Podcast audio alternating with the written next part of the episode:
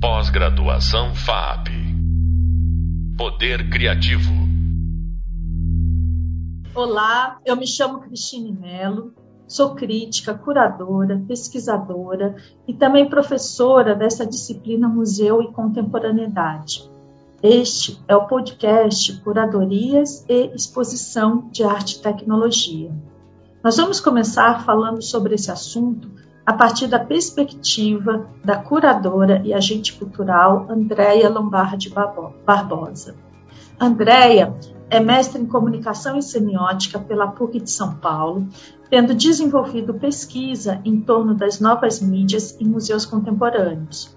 Possui pós-graduação em mídia, informação e cultura pela ECA USP e especialização em Relações Culturais Internacionais pela Organização de Estados Ibero-Americanos e Universidade de Girona. André também foi contemplada com residências profissionais no Museu de Arte, Arquitetura e Tecnologia de Lisboa, em 2018, no Museu Rumex de Arte Contemporânea da Cidade do México, em 2015, e no programa de jovens profissionais de museus do ICOM, da China, entre 2015 e 2018. Assim como também no Museu do Louvre, em 2019. Andréia trabalhou de 2011 a 2019 na área institucional do Museu de Arte Moderna de São Paulo, trabalhou também no Centro Cultural São Paulo, foi coordenadora de parcerias e patrocínios do Museu de Arte Moderna do Rio de Janeiro e atualmente é gerente de patrocínios e relacionamento do Museu do Amanhã no Rio de Janeiro também. Olá, Andréia, boas-vindas aqui à nossa conversa com os nossos alunos. Espero que seja um lugar muito prazeroso de contato. Oi, Cris, tudo bem? Obrigada. É, Primeiramente, agradeço muito pelo convite e é um prazer estar aqui conversando um pouquinho com você, falando um pouquinho das minhas vivências e perspectivas aqui na área de museus, arte tecnologia. E estou aqui à disposição também. Que bom, que bom, Andréia. Então vamos começar. Olha, numa primeira pergunta, eu te falaria o seguinte: você poderia, Andréia, nos situar alguns contextos históricos relacionados a museus virtuais e exposições digitais? Claro, Cris. É, bom, na verdade, esse é um tópico que muito me interessa, né? Até porque foi o tema central é, do meu objeto de estudo durante o meu mestrado na comunicação e na semiótica justamente esses apontamentos e atravessamentos das narrativas entre é, questões de museus, centros culturais e esses atravessamentos entre arte, tecnologia e como trabalhar assim esse contexto do museu que histórico também e os desafios na, na contemporaneidade, né? Então, acho que é o primeiro passo também de entender é que esse tema pode se desdobrar em, em, mil, em mil itens, né? Mil subitens aqui. Mas eu gostaria de começar também contextualizando o conceito do museu, né? Que, claro, é, ele tem muitos desdobramentos, é uma instituição que precisa ser viva, né? Apesar que, como, como conceito, né? A, o conceito de museu ele surgiu para destinado a salvaguardar o patrimônio humano, natural, esses conjuntos de bens é, que primeiramente plasmam pela materialidade das histórias, dos contextos, identidades, mas principalmente ele foi muito historicamente pautado nas materialidades, né? E agora ele vem se desdobrando através das narrativas, de histórias orais, patrimônio material, é, e acredito que a tecnologia ela entra aí muito nesse contexto em dois momentos. Eu acho que a primeiro de engajar né, o público também, os visitantes, é, tornar o museu uma ferramenta, um, um patrimônio mais vivo, mais ao alcance de todos, mas ele serviu muito nessa questão de tornar esse acesso mais próximo, né? Do, do visitante, do público. Isso se deu né, no início também, principalmente aqui no Brasil, através desses sites, né, pensando também desse Museu 2.0, mas eram ainda que num cenário nacional, até pensando na precarização dos museus, né, Cris? Eu, tenho, eu tive a sorte também é, de trabalhar em grandes instituições é, referências aqui no Brasil. Tive a sorte também de, de passar também museus importantes internacionais, mas a gente sabe que aqui no Brasil a situação é outra, né? Então, é, basicamente, muito, a gente depende muito da iniciativa privada, de leis de incentivo. E essa, voltando um pouquinho até dos aspectos históricos, isso se deu principalmente nas questões de site, na internet, nos primeiros blogs de museus, nesses fóruns também de programação, de debates, que aí, né, chegando até o ponto que a gente vive hoje, de exposições que trabalham com realidade aumentada, é, que até tem esse, esse nicho também de de envolvimento maior com o público, de troca maior, do que, que esse público quer ver hoje em dia nas exposições, nos museus. Então tem essa linha aqui do tempo que eu posso recorrer, mas que aqui no Brasil ele teve início ainda nesse começo da internet, né? E que nos dias de hoje a gente tem já esse novo formato, museus é, mais voltadas para tecnologia, exposições também que abordam esse tema, mas que ainda é muito pouco referenciado, né? A gente tem muito pouca bibliografia, principalmente aqui no país. Uhum. Maravilha, ótimo. E, e Andréia, você poderia também, acrescentando a isso, e principalmente esses desafios né, que nós temos hoje em dia, nos falar um pouquinho sobre problemáticas de acervos em novas mídias? Nossa, com certeza, que posso te falar várias, assim, eu acho que tanto do ponto de vista de pesquisa, né, de pesquisadora, mas do ponto de vista de profissional que trabalha no museu e ver esses desafios aí concretos no nosso dia a dia, né? Eu acho que a primeira coisa são aspectos de sustentabilidade financeira dos museus, é realmente é, pensar em patrimônio material, salvaguarda é, de tecnologia, de novas mídias em museus, isso é um desafio até para a própria museologia, né, Cris? É, uhum. é, claro assim que as reservas técnicas, os museus, os museólogos ainda estão é, estudando e nesse desafio constante de como guardar é, essa, esses acervos, essas coleções. Digo assim, desde caráteres efêmeros, né? Então, como você é, até resgatando aqui um pouquinho, como é, criticando nessa, nessa reflexão de como você é, guardava uma performance dentro de um acervo do museu e que agora a gente acaba tendo essas é, essas reflexões de como salvaguardar um vídeo, é, algo efêmero também, uma experiência, seja ela uma cor, uma luz, uma performance. Então, acho que começa pela plataforma, pelos desafios de linguagens. No dia a dia, a gente trabalha com banco de dados em museus, né, como inventários também. E dentro desse banco de dados, geralmente, o primeiro desafio é enquadrar é, essa obra, esse trabalho, num aspecto de linguagem, né? Então, o que é aquele trabalho, primeiro? Ele é uma escultura? Ele é um vídeo? Ele é uma performance? Eu acho que trabalhar essa linguagem já é o primeiro desafio, assim, de como encaixotar num banco de dados de um acervo essa, essa obra, essa coleção. O segundo passo, claro, é como guardar, né? Então, que dispositivo você você coloca, você, você consegue dispor nesse acervo.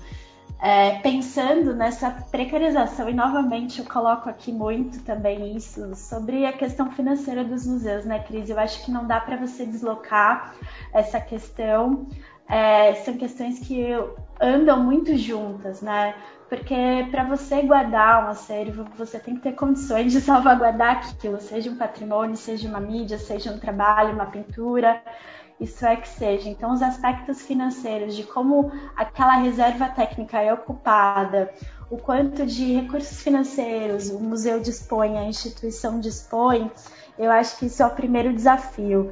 E aí vai para esses desafios técnicos de infraestrutura, de como de qual se, se você consegue emular aquele vídeo e até através de como você exibe aquilo, né? Então, um vídeo que foi produzido numa plataforma, numa, num videocassete em meados de 1990, como você como você exibe aquela, aquele trabalho usando uma tecnologia que não existe mais, né? Então, acho que esse também é um desafio curatorial que não passa só pela pela museólogo, museóloga que trabalha no acervo, mas também como aquilo se exibe para o público, né? Qual que é a plataforma? Se cabe é, emular, no caso do artista ainda estar tá vivo, é, às vezes existe alguma exigência por parte desse artista que seja assim exibido na plataforma que ele concebeu é, aquele trabalho na época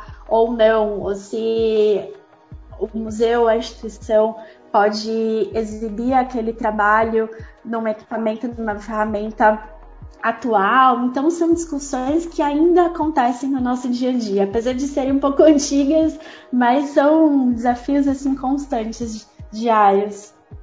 Uhum. Legal, é. São grandes, né? Ainda bem que a gente está com uma pós-graduação em arte contemporânea e práticas do audiovisual expandido, onde certamente nossos alunos, né, vão trilhar também caminhos desafiadores como esse para buscarem aí soluções ou buscarem avançar essas questões hoje, né, Andréia?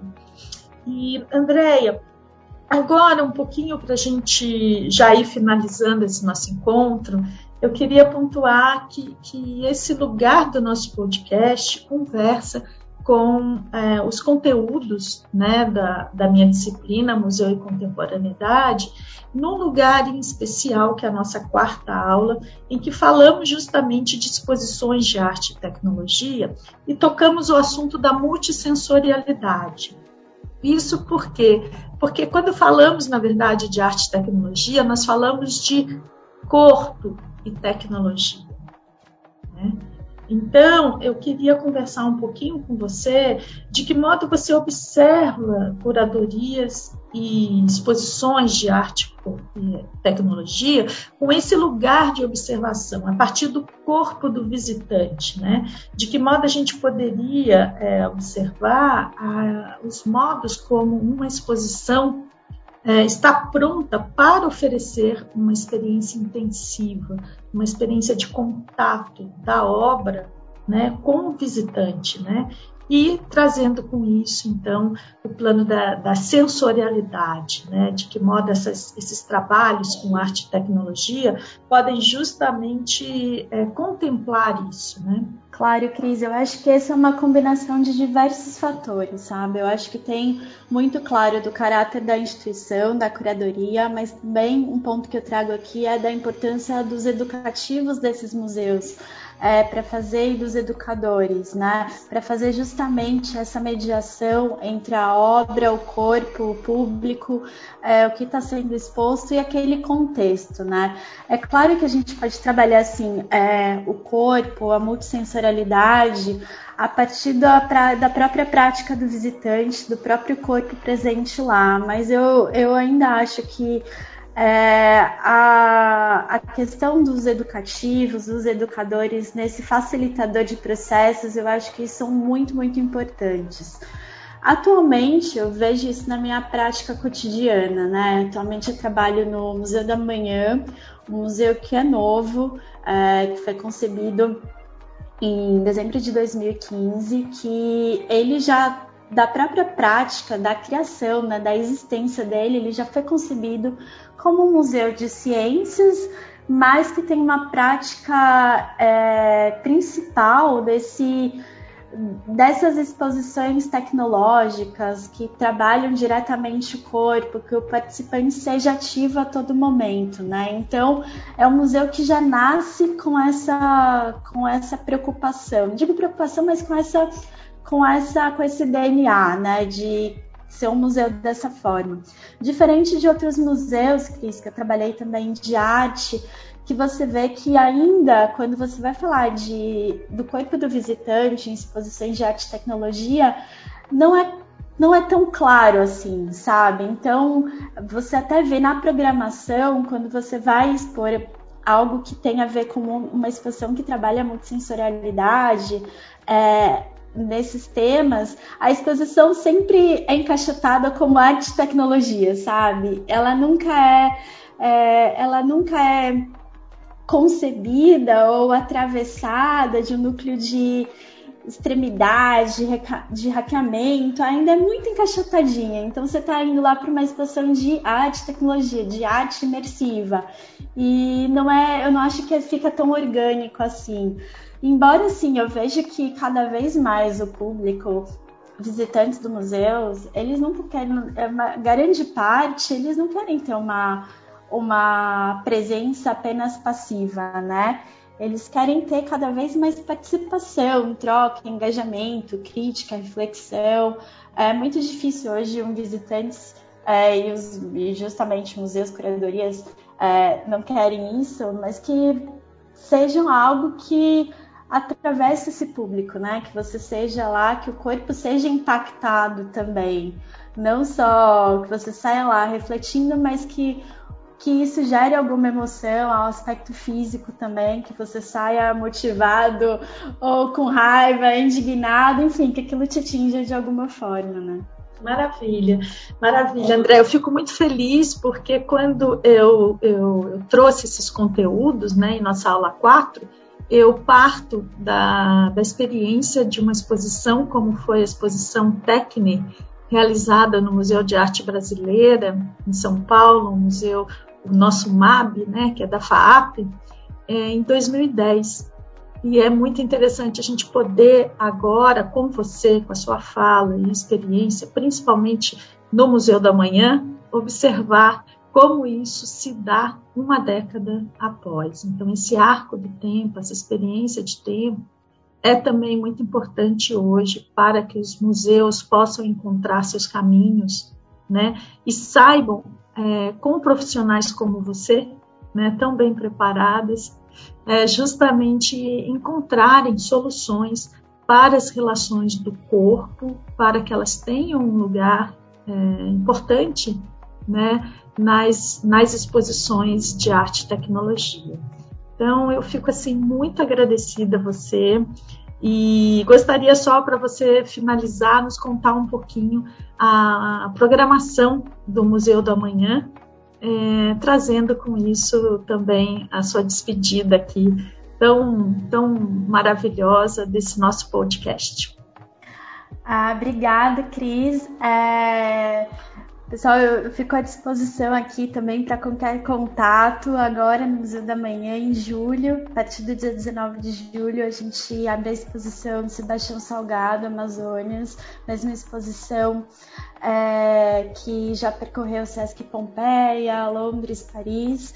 É, ainda esse ano, uma exposição que dialoga muito sobre aspectos é, caros, importantíssimos para a gente trazer a questão de Amazônia, de sobrevivências de povos originários atualmente. Então, é uma, é uma exposição que traz muito esse aspecto é, do que o Brasil está passando agora. É bom para trazer uma reflexão aí para todos e todos aqui. É, e é isso, estou à disposição quando quiserem também quiser trocar uma ideia sobre museus, arte, tecnologia, sustentabilidade, estou à disposição. Muito obrigada pelo convite. Obrigada, Andréia. Então, com isso, olha, nós fechamos o nosso encontro com a nossa querida Andréia Lombardi Barbosa, a quem eu admiro muito e a quem todos nós devemos estar muito atentos, né? Porque ela sempre nos traz coisas muito contundentes e importantes hoje nas relações de museu e contemporaneidade. Bem, nós falamos aqui acerca de curadorias, exposições de arte e tecnologia, a partir de experiências da Andréa Lombardi, Lombardi Barbosa. Né? No próximo podcast, nós vamos falar sobre arte, corpo e curadoria em tempos pós-Covid é, com reverberações da presente conversa, né, a partir de experiências da atualidade. Então, muito obrigada, Andréia. Um grande abraço. Pós-graduação FAP. Poder Criativo.